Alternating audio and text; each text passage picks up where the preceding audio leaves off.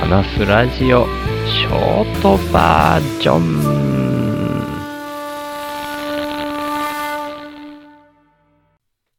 いや、もう過去に何回も話してるかもしれないし、そんなにたくさんは喋ってないかもしれないんですけど、ギターの練習をして、左手の指先が硬くなる。これよう考えたらめっちゃ不思議やなって思ってたんすよね。まあ不思議って何？みたいなところにすら遡るかもしれないんですけど、いや、もう今日は前置きっていうか、多分、僕10分間喋るみたいなのでも話足りないみたいなの多いから、今日はもうこれ本題になると思って今喋り始めてます。で、何の話って思う人もいるかな？まあ初めて来てくれる人もいつもいるような気もするので、いや、いっぱい聞いてくれてる人がいるって意味じゃないですよ。今までに聞いてくれてた人で離脱率もある程度ありそうだなっていう逆の意味ですよ。逆の意味だけど、初めて 聞く人もいるだろうなっていう前提で喋りますけど、指先が硬くなるって、これ、僕の頭で考えて僕が脳みそで指令を出して指先を硬くしろって言ってるわけじゃないのに、勝手に指の方が硬くなるわけじゃないですか。で、これね、まあ今までに聞いてくれてた人に関してっていうので、しかも、だいぶ過去の回を覚えてくれてる人限定になりますけど、翔馬さんゲスト会っていうのがもう1年以上前にあったんですよね。初めて翔馬さんが週の話すラジオにゲストに来てくれた回で、その時に最初に喋った気がするんですけど、僕は擬態が不思議だっていう話をそのとこでしてるんですよね。で、そこで、ダーウィン進化論が正しいんだとしたら、っていう前提に一旦仮に立ってみようとしてっていう話をそこでしたんですよ。それ以前は、擬態ってちょっと不思議すぎるから、ダーウィン進化論っていうかなんかその、外部の第三者的な目がないとあんなのありえないっていう不思議さを僕はずっと持ってたんですけど、いや、もしかしたらそのダーウィン進化論的な、うーん、な、なんでしたっけ？まあこ、この辺でまた、スラスラ出てこないのが、お前本当にちゃんと考えとんかいなっていう話になるかもしれないんですけど、自然淘汰？みたいな。要するに、すごい長い時間をかけて、ただ、そういう生き残ったものが、うん、周りから見つけづらい見た目の葉っぱに見えてしまうだったりとか、蛇の頭みたいな格好、模様の虫がいたりだとか、そういうことにまで人間の視点から見たら、もうそれは後から誰かがデザインしたとしか思えないようなことって、本当にあるって最初は僕は思ってたんですけど、もう偶然そういうものが生き残ったっていう視点に僕は立つようにしたんですよね。で、この話の延長で何回も、翔馬さんとは、まあ、この番組だけじゃなくて、別番組、シュートショーの道のりへの道のり略して道のりっていう僕と翔馬さんがやってる番組の中でも、いっぱい喋らせてもらってて、で、そんな中で、最新回に近い回で、翔馬さんが言ってくれたことが僕の中では、まあ一番正解に近いのかなって思っていて、それは、うん、全部がそういう偶然で出来上がっているんだけれども、システムみたいなものが組み上がっていて、要するに人の頭で認識したときに、それがシステムっていう風に見て取れるようなものができた。それができたのがたまたまだっていう考え方をしょうまさんされていて、それは僕も、あ、そっちだったらまだ、うん、わかるかなみたいな話をしたんですね。僕一人で喋るとめっちゃわかりづらい話になってる気がするけど、だからそれに当てはめて考えるしかないのかな。擬態ってすごくもう本当にそんなのあり得る？みたいなのがめっちゃくちゃわかりやすく感じられる例だったから僕は不思議に思ったんですけど、よくよく考えたらこれ僕が指令出してないのに指先が勝手に硬くなるのも相当すげえぞって思ったんですよね。うん。まあ、これだけじゃないんですけどね、本当はもう、よくよく考えたら、物が見えるって何とか、おしっこがしたくなるって何とか、全然わかってないんですよね。で、もちろんそれが考えたらわかるようなもんじゃないのかもしれんのですけど、僕の中では、しょうまさんがさっき言ってくれたものに当てはめて考えるとまだわかるのかなーって思ったもんで、これはもう録音ボタンを押してから喋りながら考えようって思って今撮り始めていますね。だから10分過ぎたらもう、うん、ある程度もう締めようかなと思って、今回だけで終わる話じゃないとは思ってるんですけど、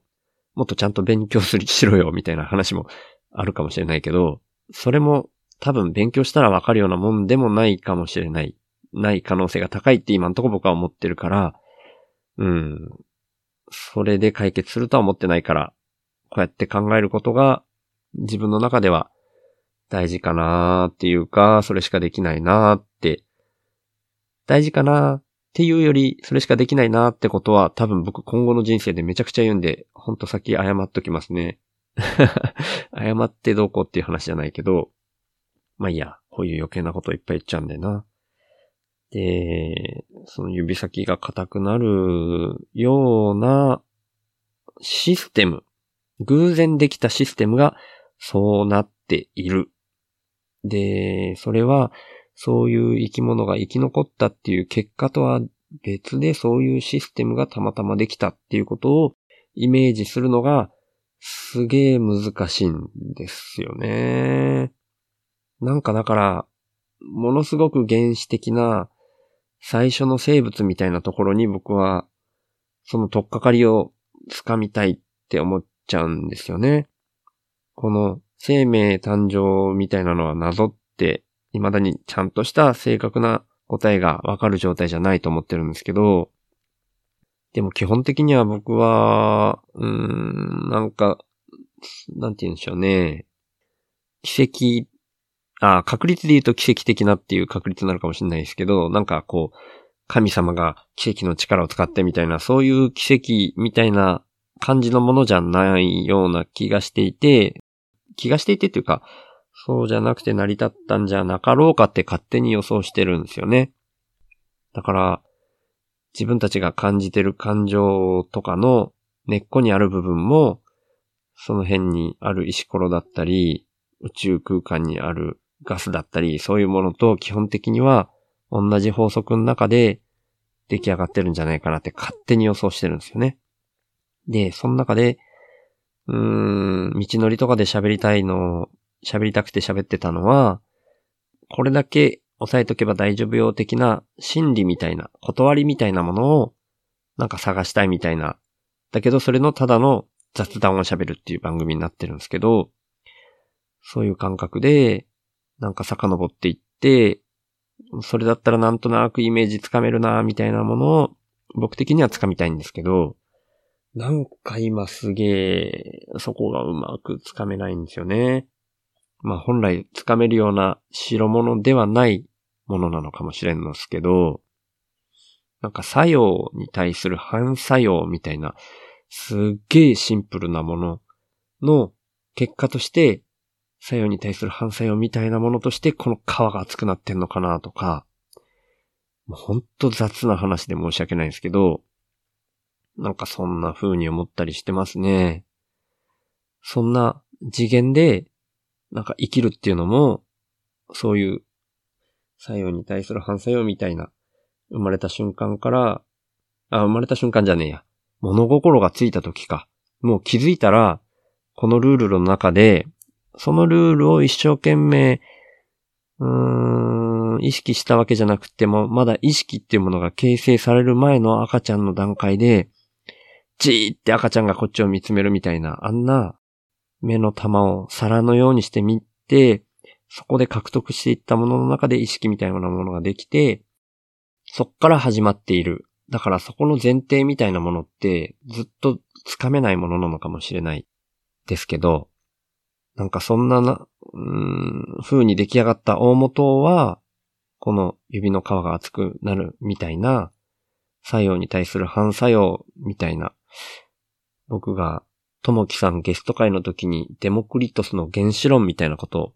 に感覚としてはそういうの持ってるって言ってみたり、デモクリトスが言っていたらしいビリヤードの球の動きの例みたいなことを、やっぱりしょうまさんゲスト会の中で僕が言っていたりとか言ったのはそういう部分になるんですよね。はい。これ編集でちょっと短くしてるかもしれないけど、少なくとも録音上は10分超えてるので、今日はこんな感じにしときます。もうわけわかんない人間なんですけど、こういうのを頭の中でぐるぐるぐるぐる考えてます。で、それに、これに価値があるでしょって言いたいわけでは全然なくって、でも生きるって、ただそんなものかもしれないみたいな